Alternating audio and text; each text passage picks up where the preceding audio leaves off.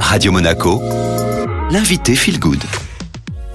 En ce mercredi, j'ai le plaisir de recevoir euh, Sandrine Vim, notre professeure de yoga et de pranayama au centre Kaladvaita et à Cap Dai. Alors aujourd'hui, on passe euh, au Viloma 9. Euh, Il y a des stades qui continuent normalement après ce stade 9, mais Sandrine, vous me dites que vous ne préférez pas les expliquer, enfin les enseigner. Pour quelle raison? Alors, c'est pas que je ne les enseigne pas, je les enseigne au centre lorsque j'ai les élèves devant moi, mais comme à partir du stade 10 11, on va introduire les bandas, c'est-à-dire les scellements abdominaux et pelviens. Euh, les élèves ont besoin d'avoir une petite maturité là-dedans pour qu'ils puissent comprendre comment ça se passe. Donc ça servirait pratiquement à rien de les enseigner en ligne. Hein Mais au centre, oui, bien sûr, et lors des stages. Alors en quoi euh, consiste ce stade 9 Stade 9, c'est la combinaison du stade 7 et du stade 8, c'est-à-dire l'inspiration qui va être fractionnée. À l'issue de cette dernière fraction, pose une suspension, une rétention des poumons pleins, puis une expiration dite aussi fractionnée, et à la fin de l'expire, il y aura de nouveau cette rétention, poumon vide. Et à quoi ce euh, Viloma 9 nous confronte-t-il? Eh bien, à la peur de mourir,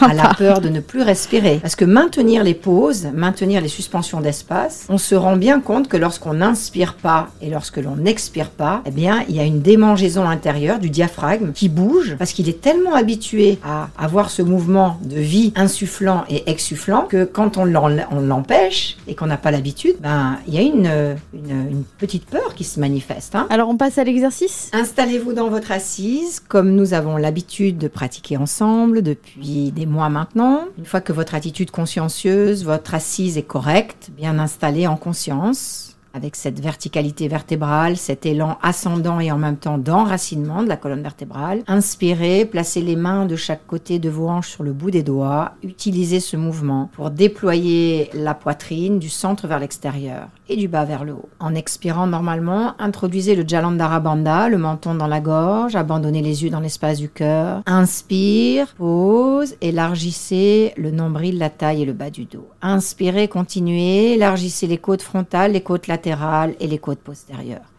Inspirez, dernier étage, montez jusqu'à la poitrine, les clavicules, la gorge, les épaules. Restez dans cette suspension maintenant de pause où il n'y a ni inspire ni expire, juste un allongement, une ouverture, un déploiement supplémentaire. Expirez sans perdre la belle hauteur ni l'ouverture pause au niveau de la poitrine, des côtes frontales, élargissez. Expirez, descendez au niveau du nombril, des côtes, des côtes latérales, de la taille et du bas du dos. Expirez, vidangez la totalité des poumons, mais en même temps de l'abdomen. Et là, quand les poumons sont vides, restez. Restez et observez. Observez ce qui se passe. À la fin de l'expire, comme la rétention est plus limitante, affolante. Inspirez, redressez la tête. Expirez, replacez les mains sur les cuisses.